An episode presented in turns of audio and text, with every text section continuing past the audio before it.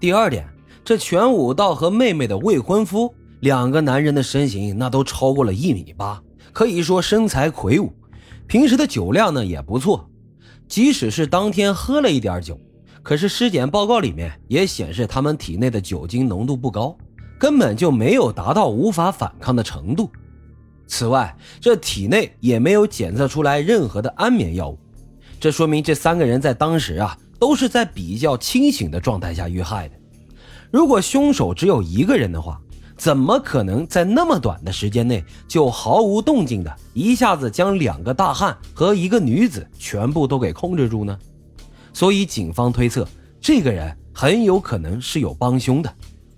遇害的两个男人全都是被那把大刀刺中了致命的部位，凶手意图非常明显，下手凶狠。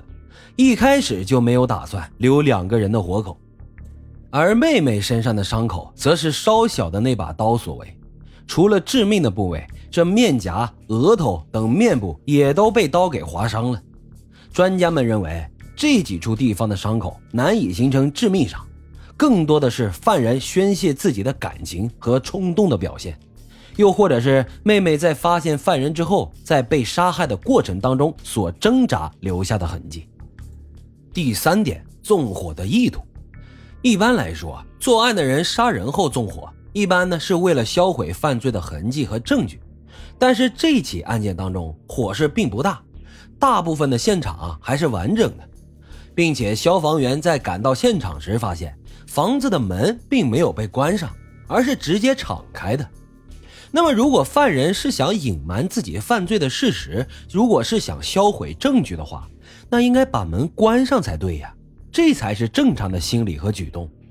所以啊，警方就推测，是不是还有另外一种可能？这犯人他纵火的目的啊，并不是为了销毁证据，而是为了自然而然的将这起案件告知天下。纵火呢，是能够最快吸引人们注意力，进而达到发现尸体的目的。为什么犯人要借他人的手来曝光案件呢？会不会因为如果没有别人的话，那自己就不得不成为这个案件的最初目击者了呢？为了彻底的摆脱嫌疑，不被警察给调查，所以这个人啊才选择了这样的方式。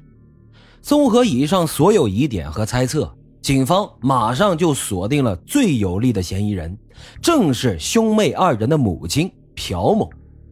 都说这虎毒还不食子呢。虽然这母亲朴某啊，不管在时间上还是关系上，都是最能满足以上条件的人，但是一个母亲，那真的会对自己的孩子下这样的毒手吗？而且当天还是这对新人的家长见面礼，现场的气氛又是十分的融洽。如果这朴某真的是凶手的话，难道一边参加着孩子的见面礼，一边却在脑海里面规划着如何要将三人杀害吗？那这朴某的动机又究竟是什么呢？警方在调查当中发现，兄妹俩的家境啊并不宽裕，属于贫困阶层，生前呢有着数千万韩元的高利贷。但是更加令人吃惊的是，他们名下的这些高利贷啊，全都是母亲朴某所欠下的债务。据悉啊，这个朴某在熟人那里已经欠下了高达四亿韩元的债务。只要是打过照面的人，他都会厚着脸皮去乞讨借钱。随着债务不断增加，朴某开始以子女的名义借高利贷。也是因为这样的行为，所以这无辜的全武道和妹妹在二十多岁的小小年纪就已经债务缠身，一下子沦为了信用不良者。但即便是这样，朴某还是拿着儿子和女儿的名义到处借钱。就是这样，负债累累的朴某，却在儿子和女儿去世之前的几个月，给两个孩子投保了高额的生命保险。据悉，在兄妹死亡前四五个月，母亲朴某向四家保险公司给兄妹俩投放了生命保险和终身保险，保险的受益人呢，正是朴某自己。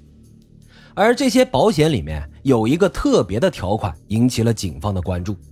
说，在保险金额领取条件当中，如果这被保对象自参加保险之日起两年之内死亡，那只能够得到保险金的百分之二十的赔偿。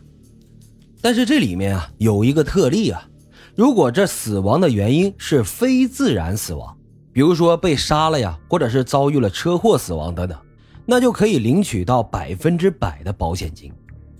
这个保险金的赔付条件会不会是和权氏兄妹的被害有着直接的关系呢？